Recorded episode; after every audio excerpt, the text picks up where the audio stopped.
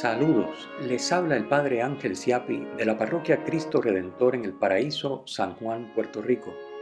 Bienvenidos a Saboreando la Palabra, el comentario a las lecturas de la Misa Dominical que comparto cada domingo antes de la misa de 10 y 30 de la mañana a través de la plataforma Zoom. En la descripción de este podcast encuentran de dónde están tomadas las lecturas del domingo. Tienen el enlace al guion de la Lección Divina Comunitaria el enlace a los apuntes a los que se hace referencia en el comentario y la dirección de la página web de la parroquia Cristo Redentor. En el nombre del Padre, del Hijo y del Espíritu Santo. Amén. Señor Dios, que reconcilias contigo a los hombres por tu palabra hecha carne, haz que el pueblo cristiano se apresure con fe viva y con entrega generosa a celebrar las próximas fiestas pascuales. Por nuestro Señor Jesucristo, tu Hijo, que vive y reina contigo en la unidad del Espíritu Santo y es Dios, por los siglos de los siglos. Amén. Bien, pues cuarto domingo de Cuaresma es igual que sucede en Adviento. Dentro del Adviento hay un domingo que es el de la alegría. Dentro de ese tiempo de preparación y trabajo arduo y de penitencia, pues la cuaresma igual. Dentro del tiempo cuaresmal hay un domingo, que es este cuarto domingo, el domingo de la alegría. Porque se acerca la Pascua y porque ya llevamos tres semanas trabajando. Y, bueno, así que eh, la iglesia hoy tiene en la celebración litúrgica ese tono de la alegría. Domingo letare es la primera palabra de la antífona de entrada, que significa alégrate en latín.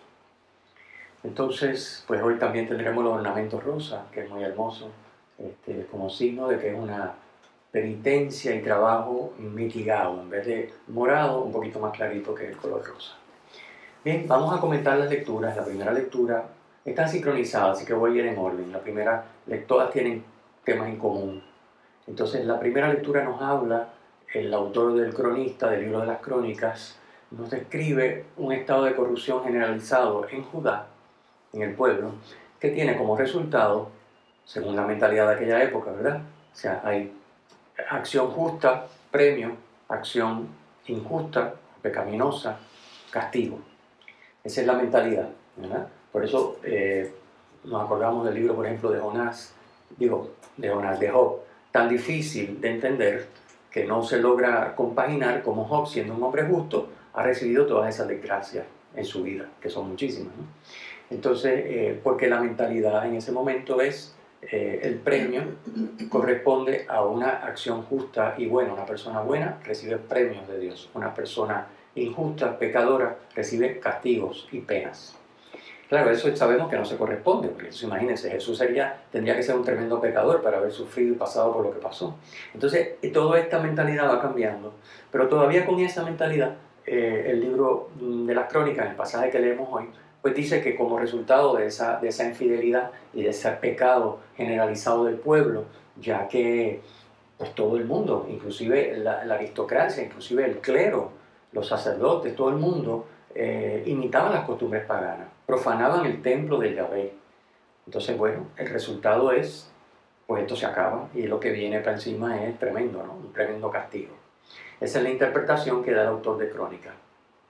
Y entonces, voy a hacer una pausa aquí, nada más que para comentar que la Biblia habla muchísimas veces del tema del castigo. Y sí, Dios castiga, pero, pero, entiéndase bien cómo es el castigo de Dios. El castigo de Dios siempre es medicinal, no es vengativo. Así que uno lo percibe desde el punto de vista humano como castigo. ¿Ok? Pero obviamente si yo estoy actuando mal, Dios no se va a quedar mirando y esperando a que yo haga lo que me dé la gana y destruya medio mundo. No, Dios va a intervenir pero siempre buscando mi bien, no es una venganza. No es decir, mataste a tres, te mato a ti. ¿Entiendes? No es ojo por ojo y diente por diente. No funciona así la cosa. Sino que Dios no tiene una ira que le lleva a destruir a su criatura o a, perjudicar a su criatura, sino todo lo contrario. la consecuencia del pecado es que Dios se vuelca en acciones que buscan otra vez la recuperación del pecador, la salud del pecador, la salvación. Bien, así que sí Dios castiga, pero no castiga en el segundo, que nos puede parecer extraño, como es que dice que Dios castiga. Bueno, sí, pero no como nosotros. Me dice, me hiciste esto, pues me la vas a pagar. Dios no castiga así, pero castiga de manera medicinal. Hiciste esto malo, tengo que ayudarte a salir de eso, a no volverlo a repetir. Entonces, obviamente, una de las, una de las cosas que son obvias es las consecuencias de nuestros actos, son medicinales. Es decir, eh, una manera de aprender es, eh, pues si yo meto la mano al fuego, me quemo y me duele y se me estropeó y se me quemó la mano y estoy así meses en lo que me recupero, pues ya yo sé que no debo meter más la mano al fuego, que esa acción es mala. ¿Por qué? Por las consecuencias que me conlleva. Así que también esa consecuencia que nosotros la vemos como castigo, ay mira, me quemaron la mano, no, me tiró la mano en el fuego y se quemó. Este, y es consecuencia de haberla metido. Dios no quiere que me queme la mano, pero si yo la pongo, me la voy a quemar. Entonces, bueno, el resultado es que el pueblo de Israel se envalentona porque logran este, vencer el... Había, había un asedio, aquí les pongo en el comentario más detalle, pero para no entrar en, la, en, la, en, el contexto de lo que está pasando. Había habido un asedio por parte del rey Sennacherib, ellos habían logrado eh, vencer, eh, no había pasado nada y se creen entonces que ellos son eh, una maravilla y que ellos lo pueden con todo y que entonces como ya está todo bien y nosotros somos los que podemos, pues vamos a hacer lo que nos dé la gana. Eso es muy humano y eso pasa hoy en día, ¿no? Entonces cuando uno eh, hace el mal y le salen las cosas bien, uno se envalentona. Bueno, eso le pasó al pueblo y entonces, bueno, el resultado es que tarde o temprano llega ese castigo medicinal porque Dios no puede permitir que su pueblo se pierda sin más por un capricho del pueblo por unas malas acciones. Así que no solamente Dios manda a los profetas, que obviamente ya sabemos lo que le hace el pueblo a los profetas, ¿no? Sobre todo Jeremías, que había, eh, había anunciado de parte de Dios, va a venir un castigo grande, el pueblo va, va a acabar con Jerusalén y van a acabar con el templo y van a mandar al pueblo al exilio.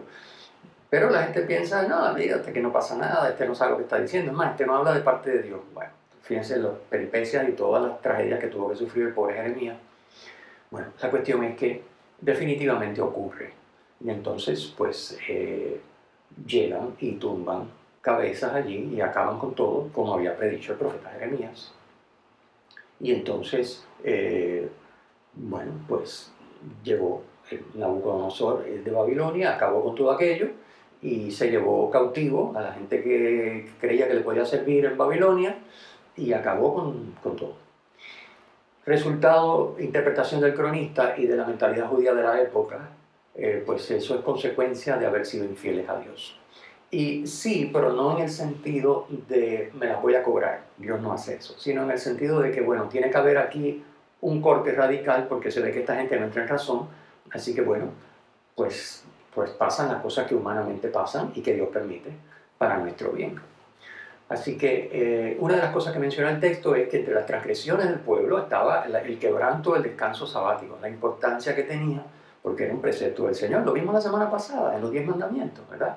Eh, que nosotros traducimos por santificar la fiesta, pero básicamente el judío es guardar el sábado. El sábado no se trabaja, el sábado es un día para el Señor, para estar para Dios, para dedicárselo a Dios. Bueno, así que el quebranto del descanso sabático, entre otras cosas, pues claro, el descanso, el descanso sabático guarda relación directa a Yahvé, es decir, es una ofensa directa. Me está mandando que un día yo lo destine no a mis cosas, ni a mis intereses, ni a mis provechos, sino a Él. Y yo no hago, hago lo que me da la gana. No descanso ese día, no hago lo que Él me pide. Bueno, entonces, eh, resultado, pues eh, las cosas acaban mal, el pueblo acaba liquidado, se lo llevan al exilio, pero obviamente como una medicina, no es un castigo permanente, no es una cosa de decir, bueno, me voy a vengar, y que se echaban. No, no, Dios lo que está buscando es el bien. Pues entonces, como muy bien apunta el último versículo del texto de hoy, llega el momento en que en el año 539 a.C., Ciro, rey de Persia, conquista Babilonia. Tumbamos allí a los babilonios, ahora llegan los persas y ahora ellos son los que dominan. Y entonces Dios, es la interpretación también del cronista, pero es correcto, Dios mueve el corazón del rey Ciro de Persia para que mueva a los judíos que estaban allí en Babilonia a regresar a su patria y a reconstruir el templo. ¿Ok? Obviamente, pues les, le nació a Ciro, pero sabemos que detrás de Ciro está Dios que mueve los hilos de la historia y dirige su pueblo, y Dios quería su pueblo en Jerusalén, y el castigo no era para destruir al pueblo, sino era para que escarmentara y se diera cuenta de que tenían que corregirse. Así que eso es básicamente lo que sucede. Esto nos ambienta un poquitito lo que llega en el Evangelio, porque en el Evangelio aparece Jesús hablando con Nicodemo, como veremos, y diciéndole que tanto amó Dios al mundo que entregó a su Hijo único, para que no perezca nadie. Esa es la, la novedad del Antiguo Testamento comparado con lo que vemos en los judíos, que era un ojo por ojo, diente por diente, y claro, ellos entendían que Dios los trataba también así, ojo por ojo y diente por diente. Jesús dice, no, no, no, no, no. Si Dios lo que quiere es que ustedes se salven. Y fíjense, quiere que se salve, que envió a su Hijo, y no solo lo envió, está dispuesto a que se lo maten. Y no que se lo maten, que se lo crucifiquen y lo torturen y lo crucifiquen. O sea que ese, va a venir eso, lo hablamos un momentito en el Evangelio. Bueno, entonces la segunda lectura, San Pablo nos va a decir cómo nosotros entramos en esa salvación que Dios nos ofrece, que ya no es la repatriación de Babilonia a Jerusalén y la reconstrucción del templo, sino que es la entrada en el templo definitivo, que es Dios. ¿Cómo entramos en ese templo definitivo? ¿Cómo alcanzamos nos dejamos dar por Dios esa salvación que nos quiere regalar. Entonces San Pablo dice, pues por la fe. La salvación no depende de ninguna obra, no hay nada que podamos hacer, es pura gracia. Eh, y esa nueva vida, la salvación es una nueva vida, es que Dios nos regala su vida divina para que nosotros criaturas la vivamos. Es lo que se llama vida eterna. Pues esa vida divina que Dios nos regala para que vivamos la vida eterna, esa nueva vida, es pura gracia. Es lo que también llamamos la vida con Cristo, ¿verdad? La vida con Cristo es la vida eterna, es la vida de Dios en nosotros, es nosotros viviendo junto con Cristo su vida divina, además de la nuestra humana. De modo que la nuestra humana queda transformada, queda, podríamos decir, transfigurada y ahora muestra la gloria de Dios. Eso se alcanza por la fe, no hay nada que podamos hacer nosotros y se inicia ese proceso de ir, a, ir recibiendo la vida divina. Bueno, se recibe la vida divina, pero se inicia el proceso de irla asumiendo vivencialmente, paulatinamente, con el bautismo. ¿Ok? Entonces aquí hay un, un, anoto interesante porque la traducción no se nota, pero en el original griego San Pablo inventa unas palabras nuevas diciendo que, que Cristo nos convivificó nos con resucitó y nos consentó con Dios en los cielos. Claro, eso eh, traducir así al español eh, suena fatal. Entonces, pues claro, dice, nos vivificó con Cristo, nos resucitó con Cristo y nos sentó con Él en los cielos. Pero la palabra, la frase, la expresión que utiliza San Pablo es nos convivificó nos con es decir, nos resucitó con Cristo, nos vivificó. al vivificar a su Hijo Jesucristo, nos vivifica a nosotros. Al resucitar a su Hijo Jesucristo, nos resucita a nosotros. ¿Por qué? Porque nos da la opción de entrar en comunión con Cristo y alcanzar esa misma resurrección, disfrutar de esa misma resurrección. Porque entrando en comunión con Cristo, nos da la posibilidad de estar sentados con Cristo en el cielo, es decir, de gozar de lo que es un privilegio de Dios, la vida divina, siendo nosotros criaturas humanas. Esta es la argumentación de San Pablo en estos pequeños versículos de hoy. Entonces, ¿cuál es nuestra respuesta? Pues dice San Pablo, dedicarnos a las buenas obras que Dios nos asignó para que practicásemos. ¿Y cuáles son esas buenas obras que Dios nos asignó para que practicásemos? Pues fundamentalmente el amor. Amar con y en Cristo. Y eso es la vida con Cristo, porque es la vida de Dios, porque Dios es amor. Así que en el pasaje este eh, también eh, vemos uno de los matices que reaparece en el Evangelio, que es el tema de la gratuidad de la salvación. A pesar de nosotros ser pecadores, y sin que hubiera nada, porque no hay nada que podamos hacer para que Dios nos sea misericordioso con nosotros, más que misericordioso, se nos done a sí mismo para que podamos vivir su vida divina. Pura gracia. Así que ese tema de la gratuidad de esa inmensa misericordia que lleva a Dios a donarse a sí mismo a nosotros los hombres, va a aparecer en ese famoso versículo de Juan 3:16, que también lo vamos a leer hoy, ustedes lo van a escuchar, es el versículo que se lee antes del Evangelio. Eh, se lee el 3:16 Tanto amó Dios al mundo que entregó a su Hijo único para que no perezca ninguno de los que creen en Él, sino que tengan vida eterna. Dice mucho esa frase y es preciosa y es una maravilla. Es decir, valdría la pena meditarla para darnos cuenta, para ir captando un poquito la profundidad del el amor que Dios nos tiene y experimentando cómo Dios nos ama ante la tribulación, la dificultad, la incomprensión. Eh, el amor de Dios es, es el rescate, es, es, es, la tabla de salvación, nos podemos agarrar de ese amor y con eso salimos de cualquier cosa, porque el amor de Él es incondicional y ahí está. Bien, pasamos al Evangelio brevemente, pero que tiene muchas mucha cosas. Vamos a ver. sabemos que, eh, bueno, está el personaje Nicodemo. Este Evangelio de hoy, el pasaje de hoy, es la última parte de la conversación de Jesús con Nicodemo. Valdría la pena leerla completa, la conversación de Jesús con Nicodemo. Este, vayan al Evangelio y lean en San Juan, unos versículos antes de donde venimos, de lo que se le proclama hoy en la misa, vale la pena para ver toda la riqueza que tiene esa conversación con Nicodemo, ¿verdad? Nicodemo es miembro del Sanedrín de Jerusalén, o sea, es una, de las figuras máximas allí, este, de la crema de Jerusalén. Este, y resulta que se siente atraído por Jesús. Cuando todo el mundo eh, lo que quieren es acabar con Jesús, pues este señor Nicodemo se siente atraído. Le dice, mira, yo sé que tú vienes de parte de Dios, eh, porque nadie puede hacer lo que tú haces si no viene de parte de Dios. O sea que tú eres un maestro acreditado por Dios. Esa es la opinión de Nicodemo. Entonces Jesús se le va a revelar como más que un maestro acreditado por Dios. Jesús se le va a revelar como Dios hecho hombre. Esa es la belleza de esa, esa, conversación con Nicodemo, que nos sirve a nosotros también para entender cómo Dios es más que un maestro acreditado por Dios con las obras que realiza. Jesucristo es realmente el Hijo de Dios.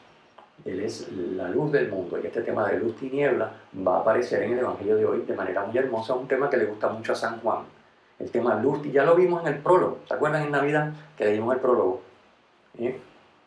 El tema de luz, tiniebla, Dios es luz, entonces, con esa luz ilumina a todos los hombres, dice el prólogo de Juan, es la luz que ilumina a todo hombre, eh, pero entonces eh, la tiniebla rechaza la luz, porque la tiniebla está muy cómoda, muy instalada y no quiere que aparezca luz por ningún sitio, o sea que los hombres vino a su casa y los suyos no lo recibieron, es lo que dice el prólogo. Y ya esa, esa obertura, musicalmente hablando, una obertura, aparece ese tema de la obertura eh, aquí, desarrollado, uno de los sitios donde aparece el tema de luz tiniebla. Bueno, eh, ¿qué sucede? Que en esa, en esa explicación que le da Jesús a Nicodemo, eh, que leemos hoy, le dice, el Hijo del Hombre tiene que ser elevado. ¿Mm?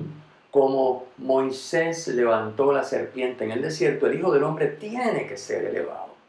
Tiene que también ser elevado para ser visto. Y entonces, de la misma manera, recordamos el pasaje, se lo puse ahí, pero no voy a entrar en detalle, el número 21, del 6 al 9, lo pueden ver en el desierto, en el pasaje, en la travesía de los, de los judíos por el desierto de los 40 años, está el tema de las serpientes venenosas, fruto de la murmuración del pueblo, llegan las serpientes venenosas eh, como castigo, las mueren a los, muerden a los israelitas y se mueren, y entonces el pueblo clama a Dios, hemos pecado, lo hicimos mal, Moisés, dile a Dios que nos perdone, que nos sane, mira que estamos muriéndonos. Bueno, entonces Moisés interviene y Dios le dice, prepara, fabrica una serpiente de bronce, la pone en un estandarte y todos los mordidos de serpiente que la vean quedarán sanos. Entonces Jesús, en alusión a ese pasaje, que es, pues está diciendo, el Hijo del Hombre va a ser elevado como la serpiente en el estandarte y todo el que lo vea, va, todos los mordidos de serpiente que van a morir van a quedar sanos. ¿Quiénes son los mordidos de serpiente que van a morir? Que al mirar a Jesús, que es el nuevo estandarte, en la cruz, van a salvarse. Pues nosotros los pecadores, porque la mordida de serpiente es el pecado. Entonces, es verdad, ¿recuerdan la mordida de serpiente en el Antiguo Testamento? En este pasaje de, la, de Moisés y la serpiente es una figura de lo que ahora va a ser el pecado. Nosotros somos los mordidos de serpiente y se nos va a presentar a Jesucristo levantado en alto en la cruz para que viendo a Jesucristo quedemos sanos. Pero fíjense que no es viendo de mirar con los ojos. Eh, vamos a entrar en ese detalle ahora mismo. Pero recuerden que Jesús dice, le dice a Nicodemo, el Hijo del Hombre tiene que ser elevado. Elevación obviamente en primer lugar se refiere a va a ser crucificado en alto en una cruz, eh, en el Calvario, pero también se refiere a su exaltación. Jesús va a ser elevado. Esa palabra es muy rica. Va a ser elevado en la cruz, va a ser elevado a la diestra del Padre. Es decir, tiene que ser elevado el Hijo y tienen que verlo cuando está elevado. O sea, hay que ver a Cristo con su poder divino. Y hay que ver a Cristo elevado a la, derecha del Padre y en la cruz. Porque es el mismo Cristo. Cristo crucificado está a la derecha del Padre. ¿eh? Esta es la riqueza de la teología del Evangelio de Juan. Que nosotros podemos pensar, bueno, la, la ascensión viene después, cuando asciende, pues está a la derecha del Padre. No, no, no. Para Juan, Cristo siempre está en la derecha del Padre. Cristo en la cruz está exaltado a la derecha del Padre.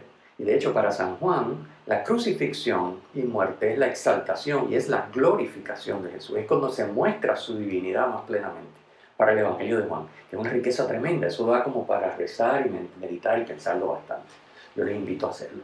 Bueno, pues entonces vamos a la, frase clave, a la 3.16. Tanto amó Dios al mundo que entregó a su Hijo único para que no perezca ninguno de los que creen en Él, sino que tengan vida eterna. ¿Qué está diciendo esta frase? Que Dios lo que quiere es que se salven los mordidos de serpiente, los pecadores, tú y yo. Es decir, y como quiere que nos salvemos, Cristo es la nueva serpiente, elevada en alto, que ahora hay que mirar. Cristo toma el lugar. Por eso, fíjense qué interesante, esto tiene una riqueza tremenda. O sea, recuerden la serpiente en el Génesis, el símbolo de Satanás, del enemigo. Bueno, Cristo, dice San Pablo, Cristo en la cruz se hace pecado por nosotros, no es Satanás, obviamente es Cristo. Pero Cristo asume sobre sí y se reviste de las consecuencias del pecado. Si el que lo mira no puede creer que él es Dios, pero es Dios. Ya les dije que para San Juan ese es el momento de la exaltación y Cristo en la cruz está también a la derecha del Padre. ¿Ok? Porque Cristo y el Padre son inseparables. La comunión trinitaria no se rompe porque Cristo esté en la cruz ni porque muera. Al contrario, gracias a eso, en Cristo crucificado podemos ver nuestra salvación y podemos recibir el Espíritu y podemos recibir la vida eterna. Si no, no se podría. Bueno, así que Dios ama nos ama tanto que nos envía para que no perezca ninguno de los que creen en Él. Es decir, ya nos vimos en la segunda lectura, para acceder a esta salvación que Dios nos ofrece y no perecer, hay que creer. Entonces, este mismo versículo, si lo leemos con calma, nos damos cuenta de que lo opuesto a perecer es tener vida eterna. Para que no perezca, sino que tenga vida eterna. Es decir, o pereces o tienes vida eterna. No tienes vida eterna, pereces. Son dos opciones nada más las que hay. Esto es la palabra de Jesucristo. Así que pensemos nosotros, o nos estamos dejando dar la vida eterna, o estamos pereciendo por nuestra cuenta. ¿Ok? Bueno, este, así que o perecer o tener vida eterna. No tienes vida eterna, no te interesa, no crees, no quieres creer. Bueno, vas a perecer, estás pereciendo ya. Tú, tú escoges. Eso lo hablamos un momentito cuando, cuando hablemos del tema del juicio. Bien. Eh, les pongo aquí un comentario muy interesante sobre, sí, vamos a hablar del tema del juicio y luego de, la luz y tinieblas, que son las dos otras cositas que les quiero comentar antes de, antes de terminar hoy, que el tiempo va corriendo. Este, bien, les pongo aquí este comentario. Vamos a, vamos a leerlo porque es mejor que si yo me pongo a explicarlo me demoro más. Dice, esto está tomado de Nueva Guía de la Asamblea Cristiana, eh, tomado del portal mercado.org, que tiene cosas muy interesantes y eh, explicaciones muy, muy hermosas yo se lo recomiendo si quieren meterse y ponerse a leer. Este, algunas un poquito densas, pero muy interesantes. Bueno, dice, la esperanza de los primeros cristianos salidos del judaísmo se refería a un Mesías juez, un hijo del hombre, con la misión de separar a los buenos de los impíos, a los judíos de los paganos.